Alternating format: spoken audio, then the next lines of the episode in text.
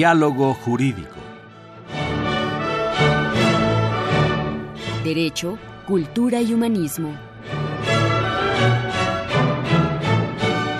Programa a cargo del maestro Eduardo Luis Fejer.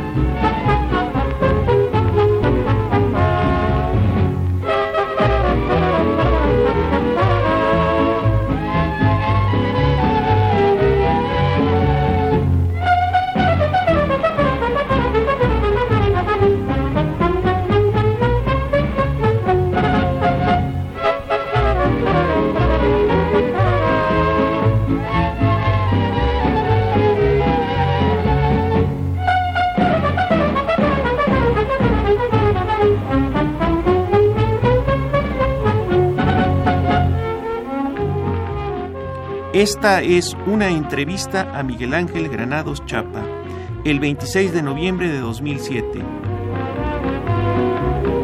¿Qué tal amigos? Muy buenas tardes. Los saluda Eduardo Luis Fejer en esta emisión de la Facultad de Derecho, Diálogo Jurídico. Nuestro lema, Derecho, Cultura y Humanismo. Pues están ustedes oyendo un fondo musical del Estado de Hidalgo porque quiero decirles que es un privilegio y un honor tener en este estudio y por una hora más ni menos que a don Miguel Ángel Granados Chapa. Gracias, Como te agradezco, Luis. Miguel Ángel, que hayas aceptado. Eh, ya sabes la admiración que se te tiene, el cariño del público, el respeto de todos los círculos políticos, académicos, etcétera, de este país. Porque, Miguel Ángel, pues has logrado una cosa durante tu, tu vida académica, profesional, pública, como periodista, como analista, que es el respeto de la gente. Qué difícil es obtener el respeto de la gente y tú lo tienes. Y sobre todo que saben cómo están hablando contigo o están escuchando algún punto de vista, son puntos de vista muy bien documentados, pero sobre todo son puntos de vista honestos. Y la honestidad, qué difícil es ser un periodista. Es un privilegio tenerte aquí en este programa de la Facultad de Derecho. Te agradezco, te agradezco mucho esto que dices y te agradezco la introducción musical, que es un paso doble de Abundio Martínez, un compositor eh, huichapanense de principios del siglo XX, que se convirtió en una especie de segundo himno en nuestro, en nuestro estado. Eh, es también muy tocado en eh, las corridas de toros, forma parte con Cielo Andaluz y con eh, en Hermundo, forma parte del, del repertorio de las de las bandas eh, que tocan en las plazas de toros, de modo que me alegra y me conmueve esta apertura musical. Bueno, además debemos agradecerle aquí a, a Paco Trejo, el padre Cron, nuestro encargado de imagen, que siempre le decimos, mira, viene tal personalidad o vienen tales personas y sería bueno más o menos que tuviéramos la ambientación adecuada para platicar, ¿no? Fue esta, esta fue adecuadísima y se la agradezco también. Eh, yo creo que uno de los estados más completos de la República Mexicana, yo lo conozco, creo que todo, o casi todo, es el estado de Hidalgo. Pero es un estado que teniendo tanta riqueza, empezando por su gente, eh, tantos climas, tantos lugares, tantas bellezas, y está tan cercano al DF, y sin embargo, eh, yo no he sentido, por ejemplo, que, que, que, la gente piense constantemente, van más a Cuernavaca, se van a Morelia, se van a lugares inclusive más lejos, y teniendo aquí a tiro de pichón esa maravilla de estado que es Hidalgo, la gente no va. ¿Qué es lo que ha pasado en los últimos años? Ha habido, ha habido mucho descuido, eh, que se ha revertido, hay que decirlo, en épocas recientes. Por ejemplo, Real del Monte, Mineral del Monte, que es el lugar donde nací, eh, lo remozaron un poco con un criterio de set cinematográfico no eh, estrictamente auténtico. Eh, pintaron las fachadas de las vías de acceso simplemente en una época, pero eso le, le ha permitido revitalizarse y hay ahora una corriente turística que se ha mantenido y que deriva también al mineral del Chico, que es otra de las poblaciones muy características de la zona minera del estado. El estado tiene muchos balnearios eh, cerca de esa zona minera, eh, Santa María Amajac, o bien en el, eh, la parte norponiente, Ajacuba, otros lugares en, en, la parte que va hacia el estado de Querétaro. Eh, tiene efectivamente, como dices, muchísimos puntos de interés turístico, tiene una arquitectura religiosa extraordinariamente llamativa, tiene conventos agustinos y franciscanos de gran valor, eh, no todos ellos bien conservados, pero sí muy señalados por su significación histórica. Eh, por ejemplo, en Tepeapulco escribió Fray Bernardino de Sahagún su libro sobre las cosas de la Nueva España, eh, y así por doquier se pueden encontrar. Sin embargo, el Estado es un Estado pobre, tiene algunos de los municipios más empobrecidos del país en la Sierra Tepehua, eh, en el Valle del Mezquital, eh, porque no ha habido una organización gubernamental coherente, sostenida, que traslade los frutos de las zonas prósperas a las que lo son menos. Y luego ha dependido mucho de eh, los mercados de materias primas, por ejemplo, en Huehuetla, en Huautla, eh, la economía del café era eh, eminentísima y eso, el café ha tenido etapas de gravísima disminución en el precio, se vuelve incosteable cultivar café las frutas en la Huasteca. Eh, a veces da dolor ver, eh, por ejemplo, papaya apiñada en, a, la vera de un camino, este, echándose a perder, porque cuesta más caro el traslado de lo que eh, el precio que se puede obtener. Entonces es un estado digno de mejor suerte. ¿Cómo era Miguel Ángel Granados Chapa en Real del Monte de niño? Eh, yo crecí en Pachuca, yo nací en, Mineral del Monte y me, mi familia se fue rápidamente. De hecho, a la Bella Airosa. Casi por accidente nací en Mineral del Monte. Eh, mi madre me tuvo allí y luego vivíamos normalmente en Pachuca. En Pachuca fui a la escuela primaria, a la secundaria y a la preparatoria mm. en establecimientos públicos. Eh, mi madre era profesora y tenía una especie de escuelita particular. Eh, que era en realidad un centro de alfabetización muy improvisado, estaba en nuestro propio domicilio con muebles eh, eh, también improvisados. Eh, con ella aprendí a leer, de modo que cuando fui a la escuela, que me quedaba a 20 metros, a la escuela primaria oficial, ya estaba yo encaminado hacia la lectura y la escritura tuve una educación, las maestras de la escuela Teodomiro Manzano eh, eran nos trataban como si fuéramos alumnos de Eton o de algún colegio aristocrático británico, nos trataban con mucha eh, gentileza, eran muy eficaces, eficaces, eran solo mujeres las maestras entonces, muy eficaces transmisoras del conocimiento, muy amorosas, establecían una relación eh, muy cercana con sus alumnos.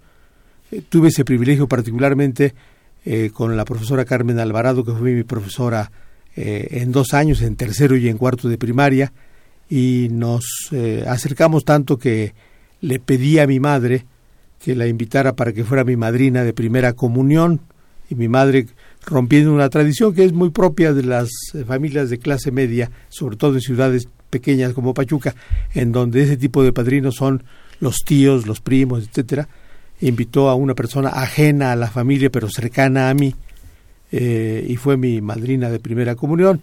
Mi maestra de sexto año, María García, era una persona cuidadosísima, muy estimulante, la directora de la escuela, la profesora Gudelia Bautista, que tenía aspecto monacal, pero era una mujer eh, de pensamiento libre, muy, muy jacobina, digamos, que contradecía su, su aspecto, estaba vestida siempre, supongo que de luto, estaba vestida siempre de negro, muy con un chongo, parecía una monja, y su pensamiento era lo contrario de una monja. Luego fui a la, a la secundaria en una prevocacional eh, que era para hijos de trabajadores y finalmente terminé mis estudios locales en la preparatoria de lo que entonces se llamaba el Instituto Científico Literario Autónomo, eh, el ICLA. Había otro ICLA en el Estado de México y eh, había un ICLA en, en Hidalgo que hoy es la universidad. Fue, fue el pie fundador, ese instituto fue el pie fundador de lo que es hoy la universidad. Allí es, hice la escuela preparatoria y luego vine a, a la Universidad Nacional. Miguel Ángel, eh, la vida de posguerra en Hidalgo que tocó a ti vivir, Sí, sí, obviamente. Eh, tú naciste poquito avanzado, los 40, no mucho. sí, sí, al comienzo de Este, los 40. Sí. eh, ¿Cómo era la vida social que llevaban ustedes, este, que eh, los estudiantes de preparatoria? ¿Se conocían todos? Es un estado pequeño, la ciudad era mucho más pequeña, obviamente, Sí. que ahora. Eh, ¿Cómo se llevaban ustedes con...? Había influencia de españoles, había familias Sí, sí, sí, españolas, había un casino español. libaneses, Sí, Seguramente. muy, el comercio estaba inclusive, sí, eh, en manos de, de comerciantes, eh, ahí les decíamos sirio-libaneses. sí. Eh, había comerciantes judíos, había obviamente españoles. El- el- la, vida, la vida empresarial estaba sobre todo en esas comunidades. Pachuca fue una ciudad muy receptora de migraciones desde, la- desde el siglo XIX, cuando vinieron los ingleses a explotar las minas. Eso me parece un punto muy interesante porque hay un cementerio inclusive irlandés ahí Sí, en sí, Real del un Monte. ¿no? cementerio británico, sí. Británico, Muy interesante. Sí, ¿Puedes abundar un poquito en esto? Eh, sí, Pachuca y Real del Monte eh, tuvieron población inglesa y norteamericana durante el siglo XIX y durante el siglo XX. Y había enclaves, los eh, mineros, no, lo- los que venían de fuera, no hacían vida común con el resto de la sociedad. Tenían eh, eh, una especie de gueto, incluso bardado, sus, el- los domicilios de los de los eh, funcionarios de los ejecutivos ingleses o norteamericanos estaban cerrados, estaban confinados. Pero ya después las siguientes generaciones se desparramaron a la, a la ciudad y hay muchos apellidos, muchos apellidos ingleses y británicos que forman parte de la vida cotidiana en, en Pachuca. Bien, amigos, estamos con Miguel Ángel Granados Chapa. Este es un programa de la Facultad de Derecho. Continúen sintonizando el 860 de amplitud modulada. Estamos hablando de Miguel Ángel Granados Chapa, el ser humano. Regresamos en un instante.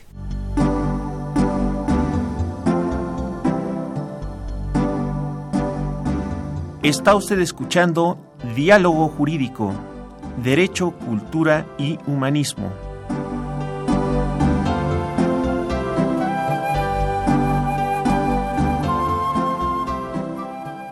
A través del 860 de AM. El alma mater del cuadrante.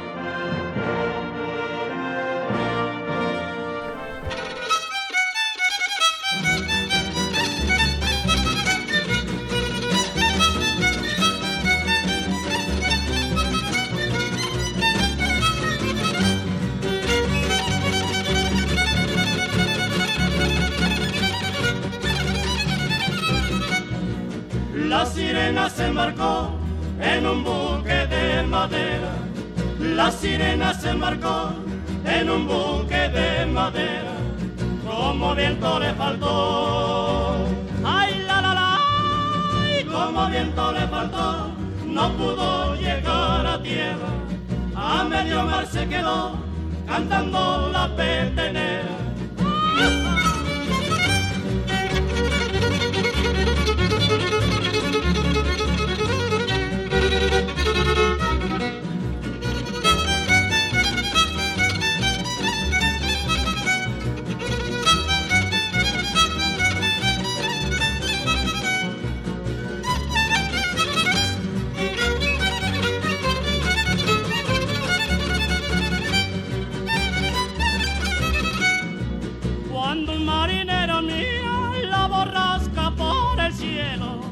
Cuando un marinero mira la borrasca por el cielo, alza la cara y suspira.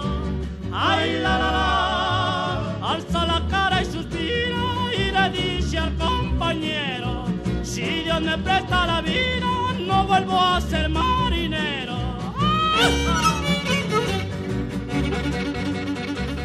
Pues hablando un poquito de las, digamos, si pudiera llamarse etnias. Sí, las influencias eh, venidas de fuera de Pachuca eran muy importantes. Eh, y eso hizo que la, capital de Hidalgo fuera una sociedad muy eh, entendida de hacia el exterior. No era una comunidad aldeana, sino, por ejemplo, había un protestantismo importante traído por los mineros norteamericanos. Hay un, una de las eh, edificaciones principales que todavía prevalece, data de 1872 y es un templo metodista eh, en una ciudad donde no hay arquitectura relevante, eh, ya no digamos colonial, no hay nada colonial, pues salvo el templo de San Francisco, nada colonial relevante, y la arquitectura civil o religiosa posterior tampoco ha sido muy significativa. Durante mucho tiempo había, por ejemplo, solo un elevador, el de la clínica minera, solo un edificio con elevador, cuando a, hacia mediados del siglo pasado, del siglo XX, la ciudad era muy pequeña, eh, y respondiendo a lo que preguntabas antes, eh, no es que nos conociéramos todos, porque era una sociedad también muy estratificada. Había tres niveles muy claramente marcados que se expresaban en conductas y en eh, mecanismos sociales. Por ejemplo, había tres iglesias católicas.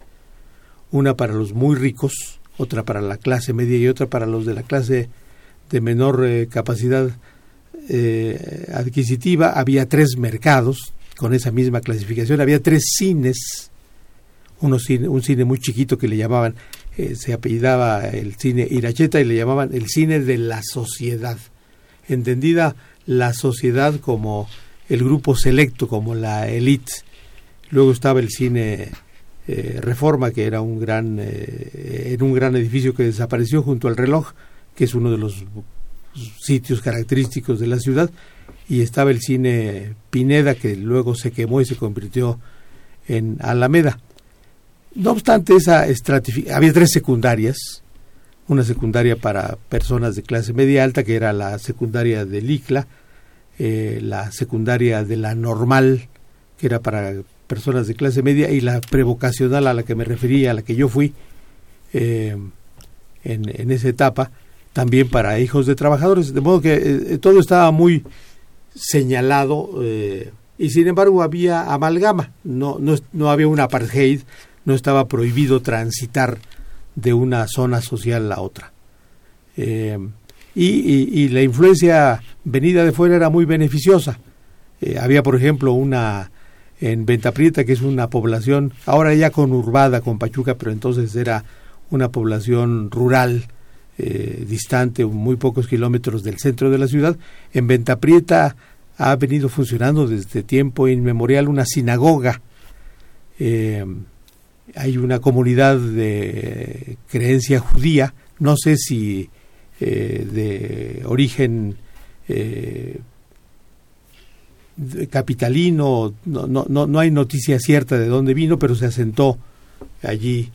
Eh, yo tuve, desde luego, desde siempre, noticia de la existencia de esa sinagoga, pero vine a enterarme bien a bien de qué se trataba, leyendo a un periodista checoslovaco eh, que se exilió en México porque era un resistente antifascista, Igor Erwin Kish, que era un gran reportero, publicó en México un libro que se llamaba Descubrimientos en México, y uno de sus descubrimientos, uno de los reportajes que incluye en ese libro se llama La estrella de David en un pueblo de indios, que es muy fidedigno, yo que conocía el hecho sin conocer el entorno del que me enteré hasta leer ese, ese reportaje, eh, comprobé que había hecho una observación muy inteligente del entorno y de la naturaleza de ese fenómeno. De modo que eh, Pachuca era una ciudad cosmopolita por eh, esa circunstancia de haber recibido en el pasado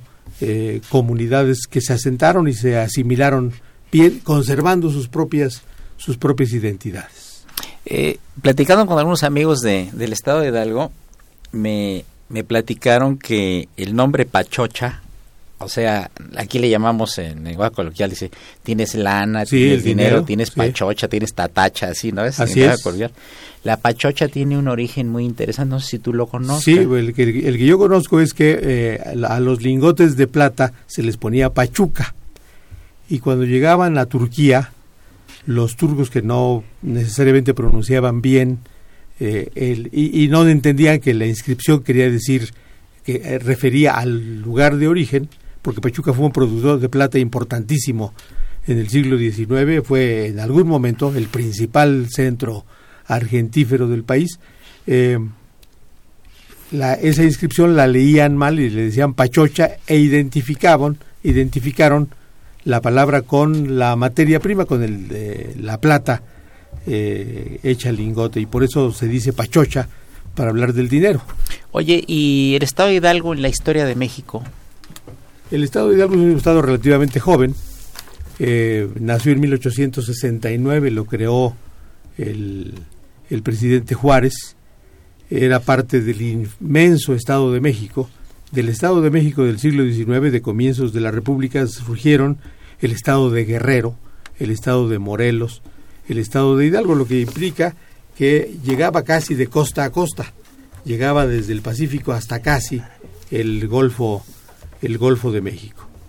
Eh, el presidente Juárez creó el Estado, eh, pero obviamente la ciudad de Pachuca o la ciudad de Tulancingo, que es la segunda ciudad en importancia, tenían una presencia eh, cuando aún pertenecían al Estado de México muy relevante. Como digo, eh, Pachuca fue Pachuca y Real del Monte, el distrito minero que comprende a ambos lugares, eh, eh, tuvo una importancia en la producción eh, de metales preciosos muy importante. Pachuca durante mucho tiempo y más aún Real del Monte vivieron en función de la minería.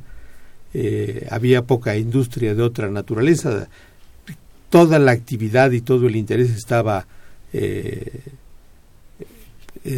giraba en torno de la de la minería. La compañía minera Real del Monte y Pachuca, que fue originalmente inglesa, luego norteamericana y finalmente la adquirió el Estado mexicano al final del siglo, a, a mediados del siglo XX, eh, fue durante un largo tiempo el centro de la, de la vida social. El, el sindicato minero tenía, tenía un centro social y deportivo que era prácticamente el único lugar donde se podía hacer deporte en, en Pachuca, que era una ciudad muy carente. La ciudad de Pachuca era una ciudad eh, a la que siempre le hizo falta algo y instalaciones deportivas eh, estaban a faltar y eh, las suplía ese centro del sindicato minero. Oye, Miguel Ángel, Tulancingo ha tenido fama de tener muy buenos médicos, ¿verdad? Sí, el doctor Berganza fue un doctor, eh, un médico oculista eh, famosísimo. Uno podía percatarse de dónde estaba su consultorio por la enorme fila que se formaba. Era un médico eh, muy democrático, no hacía citas eh, y a pesar de que era solicitado por personas de eh, ricas, de, de, a muchos ingresos, este, las obligaba a Hacer cola. hacer cola junto con los hijos de vecino. Y entonces, el, eh, obviamente, su consultorio era un consultorio de dimensiones reducidas, eh, pero la gente estaba ahí y, po- y podía pasarse eh, horas en espera de ser atendidos con la certidumbre que se comprobaba en cada caso de que iban a ser bien atendidos, iban a, a- a resolver Él, su él era problema. oriundo ahí de, de Pachuca, de Tulancingo, perdón. de origen Sí. seguramente español, ¿verdad? Sí, es probable, por lo menos el apellido sí.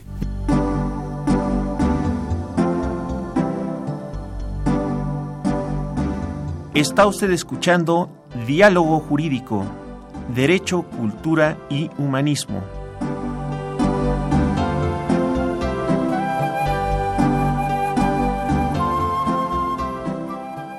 A través del 860 de AM. El alma mater del cuadrante. Oye, y entonces, este, eh, ¿cuándo empieza a conquistar la Ciudad de México tú? Yo vine a vivir aquí en 1960. Mm. Cuando terminando la preparatoria vine a la Universidad Nacional.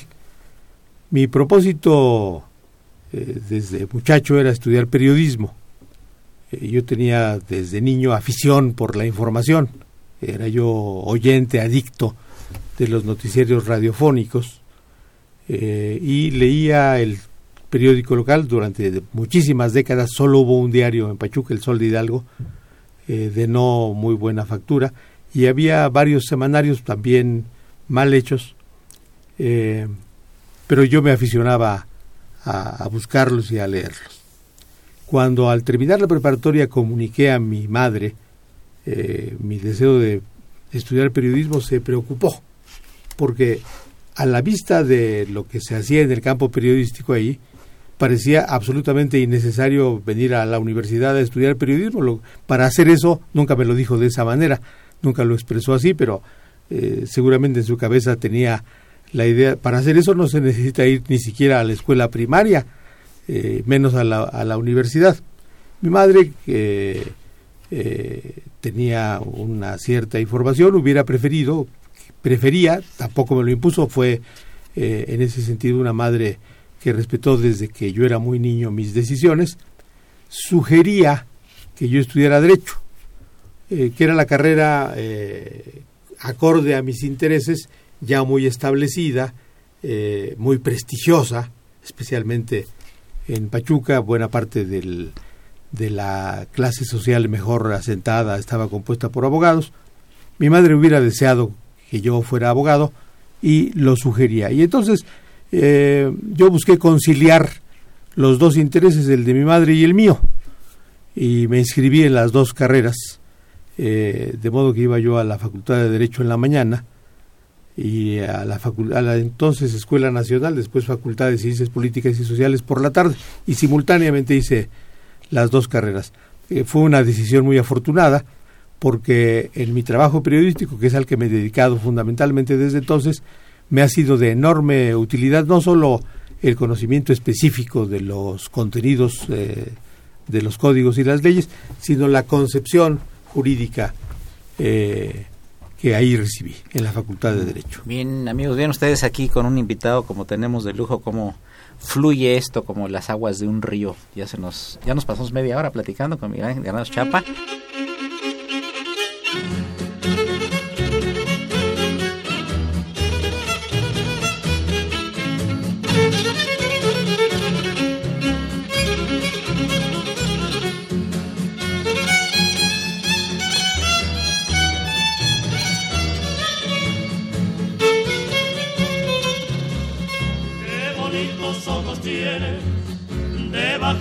Esas dos cejas, debajo de esas dos cejas.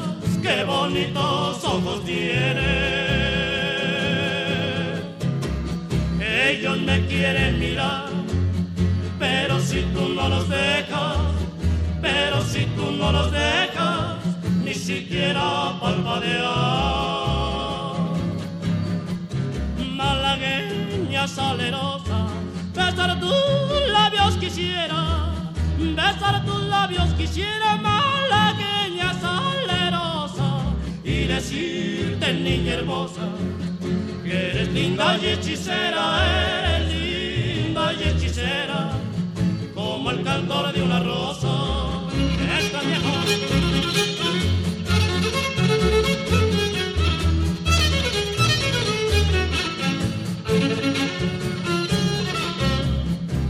por pobre me desprecias, yo te concedo razón. Yo te concedo razón. Si por pobre me desprecias, yo no te ofrezco riqueza, te ofrezco mi corazón.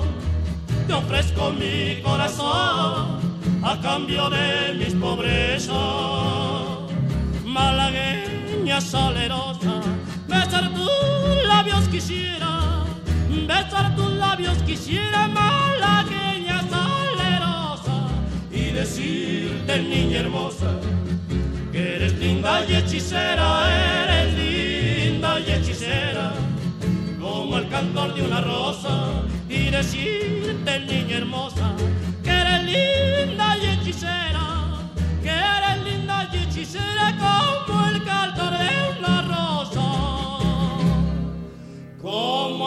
el cantor.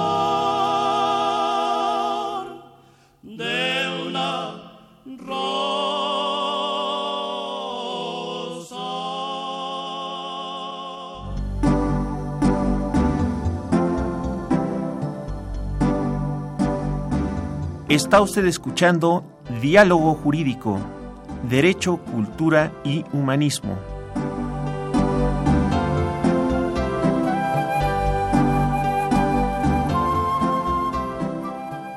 A través del 860 de AM.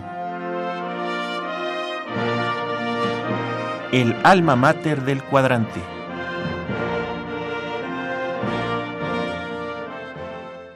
¿Cómo está lo del pulque en, el estado de Hidalgo? Ya las haciendas pulqueras ya... desaparecieron prácticamente. Algunas de ellas, las más importantes, están convertidas en hoteles. Afortunadamente los cascos han sido rescatados y sirven para hospedar a viajeros.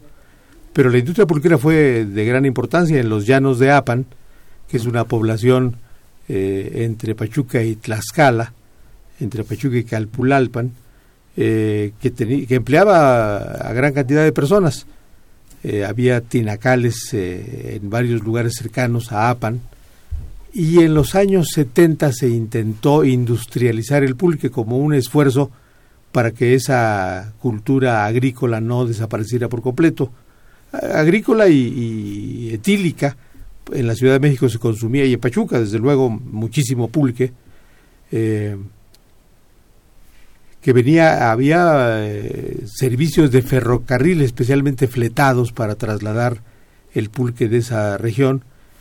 El, el, esa zona donde está ahora Ciudad Sagún, que antes era la estación de Irolo, prosperó ferroviariamente gracias al, al pulque, que hoy está prácticamente extinguido, los maguillales están eh, secándose, no son chinos, no son chinos. los, los, eh, en los años 70, como digo, hubo un intento de industrializar el pulque, de embotellarlo, de enlatarlo, y no, no camino queda por ahí eh, como resto de ese esfuerzo un tinacal en eh, Santa María, cerca de, de Pasoyucan, pero no, no, está prácticamente en extinción. Desde luego ya hay muy poquitas pulquerías en la Ciudad de México y muy poquitas en, bueno, digamos, por ejemplo, eh, cuando tenías 15, 16, 17 años, ¿tenían ustedes involucrado en su cultura tomar pulque ustedes o no? Eh, ya mi generación no. No. Pero yo iba cotidianamente a la pulquería a comprar el pulque para mis abuelos.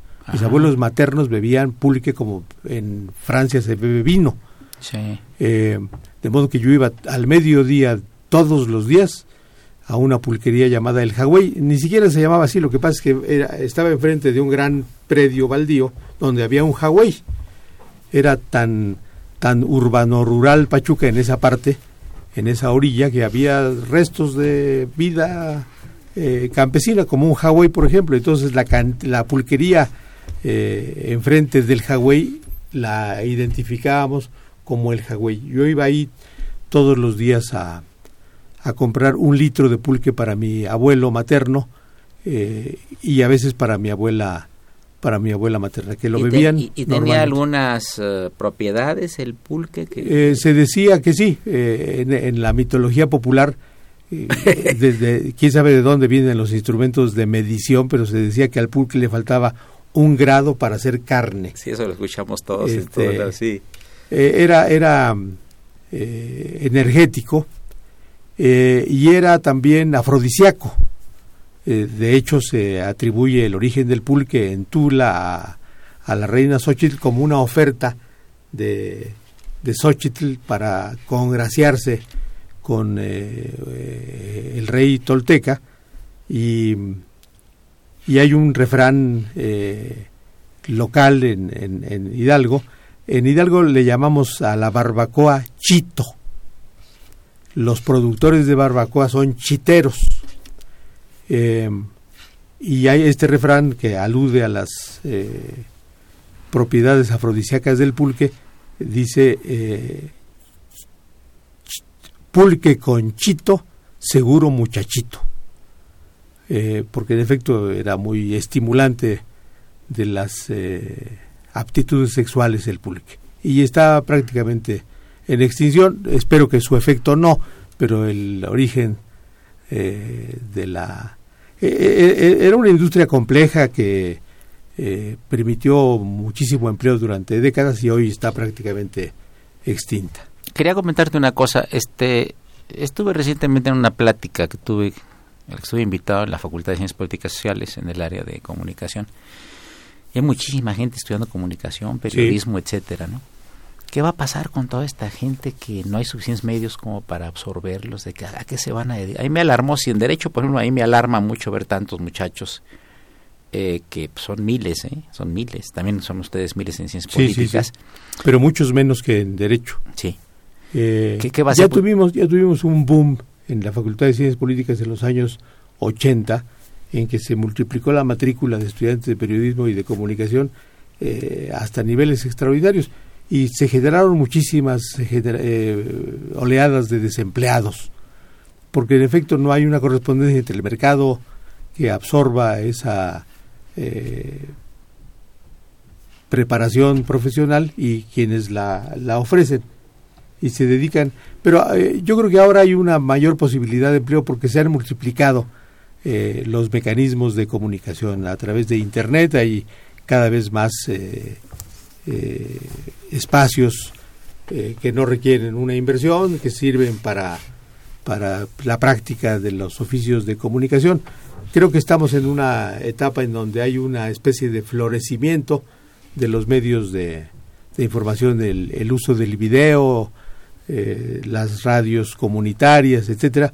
Todo esto permite que haya una absorción mayor que en el pasado reciente del personal que se forma en las universidades.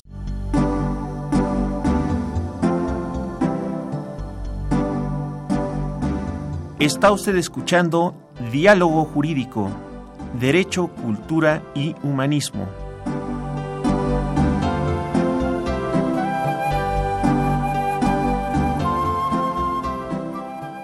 a través del 860 de AM.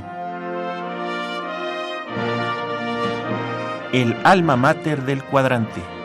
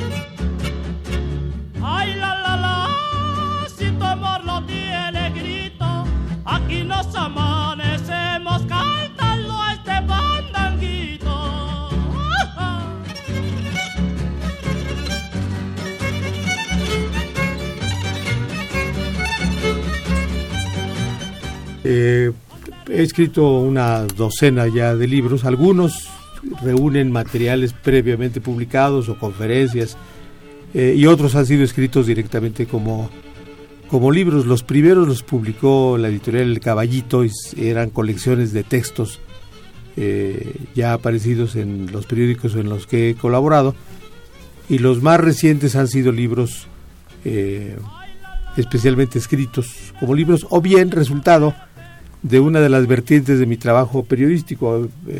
desde que en 1997 eh, se animó la vida parlamentaria en México porque ningún partido tiene el control de las legislaturas, eh, voy de tanto en tanto a cubrir la actividad de las cámaras, especialmente la de diputados, pero no solo, y de ahí ha surgido un par de libros de crónica parlamentaria, que es un género que estaba en desuso, porque no había parlamento propiamente hablando, con un partido dominante no era necesario eh, trabajar en las cámaras propiamente dicho. Ahora sí, y eso ha producido eh, estos libros de crónica parlamentaria. Eh, escribí cuando estaba a punto de iniciarse el sexenio pasado un libro que se llama Fox and Company para ilustrar el título indica la orientación que yo suponía iba a tener como en efecto ocurrió el gobierno del presidente Fox escribió otro que se llama Escuche Carlos Salinas que es una interpelación al expresidente. Eh, he escrito libros sobre mi estado. El primer, eh, no propiamente libro, sino un folletito lo publicó la Secretaría de Educación Pública hace 40 años sobre Vicente García Torres, un periodista del siglo XIX, digamos así, el segundo periodista más importante del siglo XIX, después de Ignacio Cumplido, que fundó y dirigió eh, el periódico que se llamaba El Siglo XIX, era Vicente García Torres que fundó el Monitor Republicano, uno de los dos grandes diarios liberales de esa época. Eh, una biografía de Alfonso Cravioto, eh, uno de los más eminentes hidalguenses, un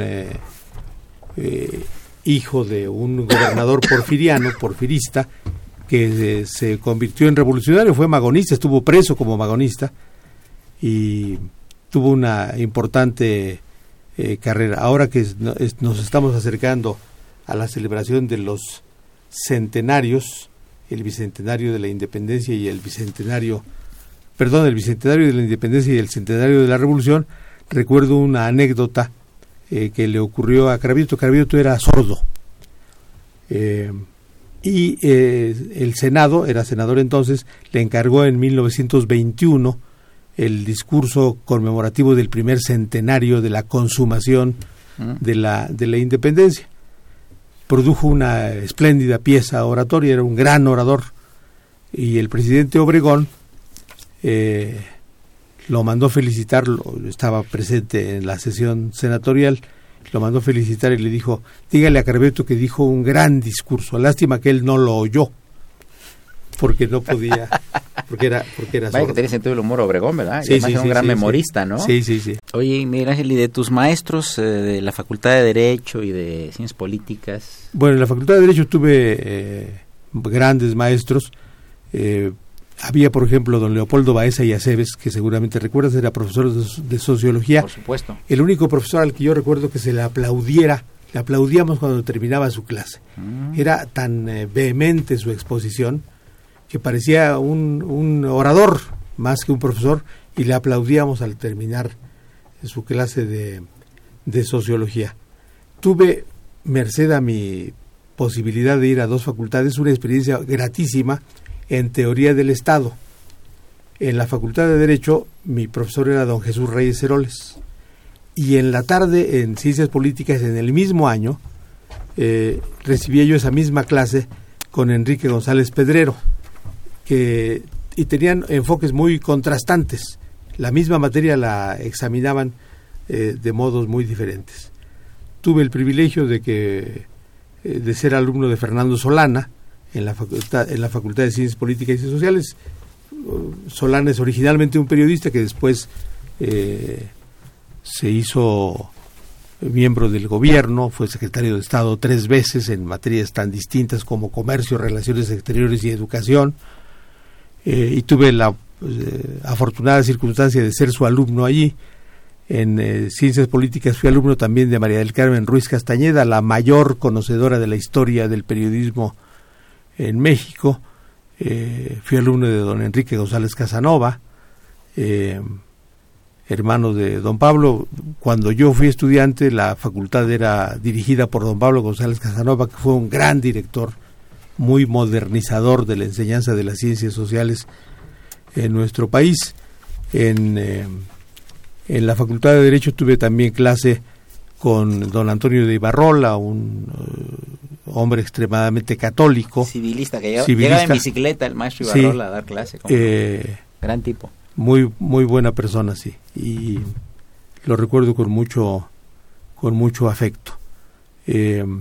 tuve un, importante número de profesores relevantes, eh, por ejemplo, don Rafael Rojina Villegas, que después fue ministro de la Corte, eh, escogí como materia eh, optativa en el último año Derecho Canónico, yo era practicante cercano en esa época al del catolicismo, y llevé clase con don Luis Reynoso, que después fue obispo de, de Cuernavaca, mal obispo de Cuernavaca medido frente a su antecesor don Sergio Méndez Arceo, pero en fin, yo lo recuerdo más que como hombre de iglesia, como profesor de una materia poco explorada en nuestro país. En la opinión del ingeniero Omar Esquius, expresidente municipal de Mineral del Monte, el día 17 de octubre de 2011, al día siguiente de la desaparición física de Miguel Ángel Granados Chapa. Pues sí, muchas gracias por la distinción. Para comentar algo del maestro, pues él, eh, eh, un abogado que nació en Mineral del Monte el 10 de marzo de 1941, en una casa marcada con el número 3 de la una calle del centro. Sus padres fue el señor Dionisio Granados Mendoza y la señora Florinda Chapa de Granados. Posteriormente él se vivió su juventud en la ciudad de Pachuca, en la colonia Morelos, que a la fecha se encuentra eh, en la primaria Teodomiro Manzano y la que acudió como uno de sus alumnos. Nosotros en su oportunidad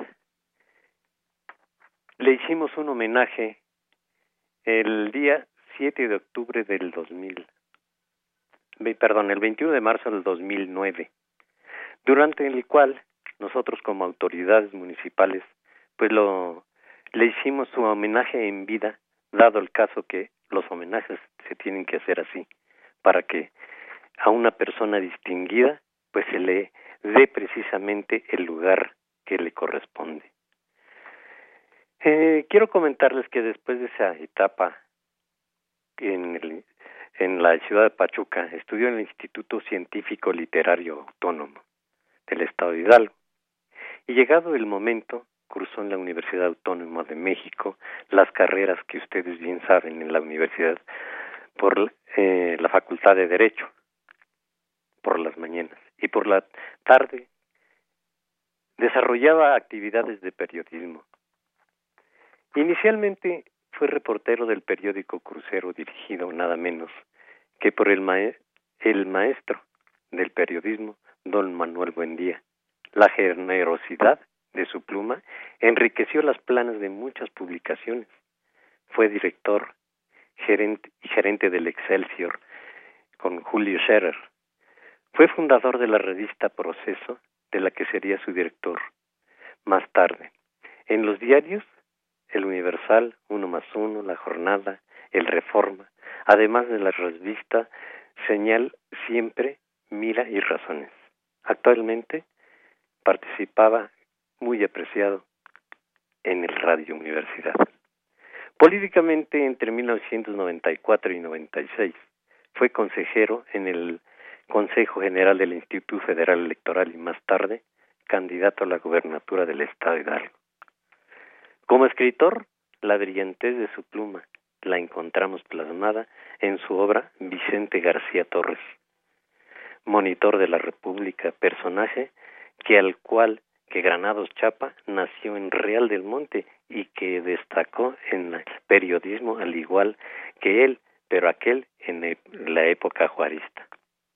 Otros títulos son Excelsior y otros temas de comunicación, examen de la comunicación en México, la reforma política, la banca nuestra de cada día, Alfonso Cravioto, un liberal hidalguense, votar para qué, el siglo de Fidel y Constancia hidalguense, entre otros.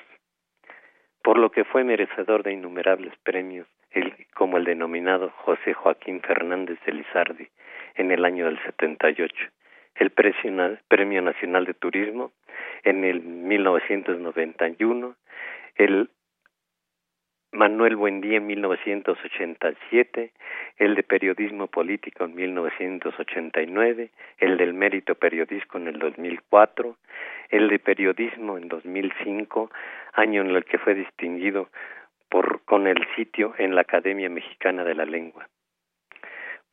Y podríamos citar tantas y tantas situaciones de su vida que pues el más grande que nosotros conocemos es el haber nacido en este pueblo mágico de Mineral del Monte. Pues yo le agradezco mucho, señor presidente municipal de Mineral del Monte, que es el nombre oficial de, del municipio, donde está propiamente el hermosísimo pueblo mágico de Real del Monte y lugar de nacimiento de nuestro admirado, querido maestro Miguel Ángel Granados Chapa. Reciba usted un saludo muy afectuoso de parte de todos los universitarios, en particular de la Facultad de Derecho, y por supuesto de quienes colaboramos aquí en el programa de, eh, de la facultad que es Diálogo Jurídico. Eh, muchas gracias y pues, la mejor de las tardes. Al contrario, con el programa. Buenas tardes. La opinión de Shulamit Goldschmidt, compañera de vida del maestro Miguel Ángel Granados Chapa, el día 17 de octubre de 2016, a cinco años de la desaparición física del maestro Miguel Ángel Granados Chapa. ¿Qué tal, Shulamit? Qué gusto en oírte. Muy buenas tardes. Hola, Eduardo. Buenas tardes. ¿Cómo estás? Recordando con mucho cariño, con mucho cariño a lo que fue la conciencia de la nación mexicana por tantos años, que fue tu compañero de vida, Miguel Ángel Granados Chapa. ¿Qué nos puedes platicar, por favor?